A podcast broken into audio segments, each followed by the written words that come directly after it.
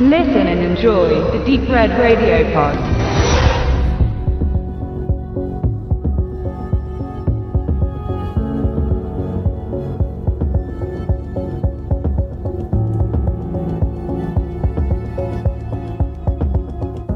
Heute möchte ich über die zweite Staffel Broadchurch des britischen TV-Senders ITV sprechen.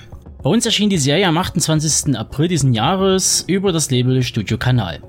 Wer die Serie noch nicht kennt oder sich unsicher ist, ob sie für einen passt, den verweise ich auf meine Audiokritik zu Staffel 1, die in den Shownotes verlinkt ist. Ich gebe diese Warnung raus, weniger eines möglichen Spoilers wegen, denn bei Broadchurch ist eindeutig der Weg das Ziel. Als vielmehr euch die Entdeckung dieses Kleinods des Drama-Thrillers nicht kaputt zu machen. Ich versuche auch weitestgehend spoilerfrei durch meine Betrachtung zu führen, weshalb ich die Story nur ganz, ganz, wirklich ganz grob beleuchte. Nun gut. Als ich mit der Sichtung der zweiten Staffel begann, habe ich mir die Frage gestellt, ob es überhaupt Not tat, eine Fortsetzung der Ereignisse um den Mord an den elfjährigen Danny Latimer im beschaulichen Küstenort Sandbrook zu inszenieren, denn die erste Staffel fühlte sich für mich rund und abgeschlossen an. Und was soll ich sagen? Jetzt, nach Beendigung der zweiten Season, kann ich die Frage für mich immer noch nicht eindeutig klären. Und das hat viele Faktoren. Doch dazu später mehr. Die zweite Season knüpft einige Wochen nach der Festnahme des Täters an und dreht sich in weiten Teilen um die Gerichtsverhandlung und die Traubewältigung der Angehörigen des Opfers. In weiten Teilen? Ja, richtig gehört. Denn im Fokus des zweiten Erzählstrangs steht die dunkle Vergangenheit um Detective Inspector Hardy, weiterhin überzeugend von David Tennant gespielt. Dieser muss sich mit einem Doppelmord an zwei Kindern aus der Vergangenheit auseinandersetzen, der letztendlich ins Nichts führte, weshalb Hardy nach einiger Zeit um eine Versetzung nach Sandbrook bat und eben das Mysterium um seine Person, die viele in der ersten Staffel zu Spekulationen veranlasste, nun aufdeckt. Soweit dazu.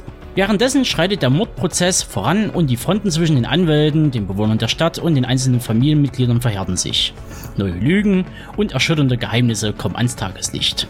Und auf mehr werde ich jetzt nicht eingehen, denn das müsste ich schon selbst in Erfahrung bringen. Drum stürze ich mich mal auf die vorhin erwähnten Faktoren, die eine eindeutige Aussage zur Serie schwierig machen. Was den Stil der Serie angeht, hat sich Schöpfer Chris Chibnall zwar an das eigene Konzept gehalten, aber sich zum Teil mit der zweiten Erzählebene verzettelt.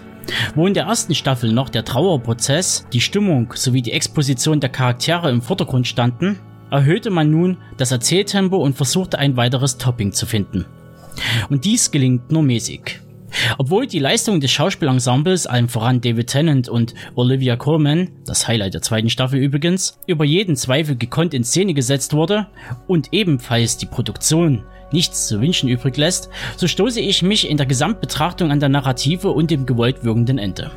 Zumal die Intention hinter den beiden Mordfällen einen ähnlichen Ansatz haben. Eine Affekthandlung, die aufgrund von Angst und Schuld vertuscht wird. Ebenso fühlt sich die zweite Ebene wie ein Fremdkörper im Serienkonzept an. Also, lohnt sich nun am Ende Broadchurch Staffel 2?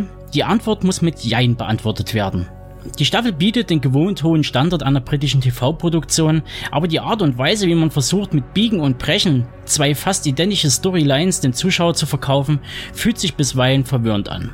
Und ich hoffe, dass man sich zukünftig, da die dritte Staffel angekündigt ist, wieder auf die alten Stärken besinnt, den Fokus auf ein Szenario legt und man sich nicht ein weiteres Mal dazu hinreißen lässt, den Eventhammer zu schwingen.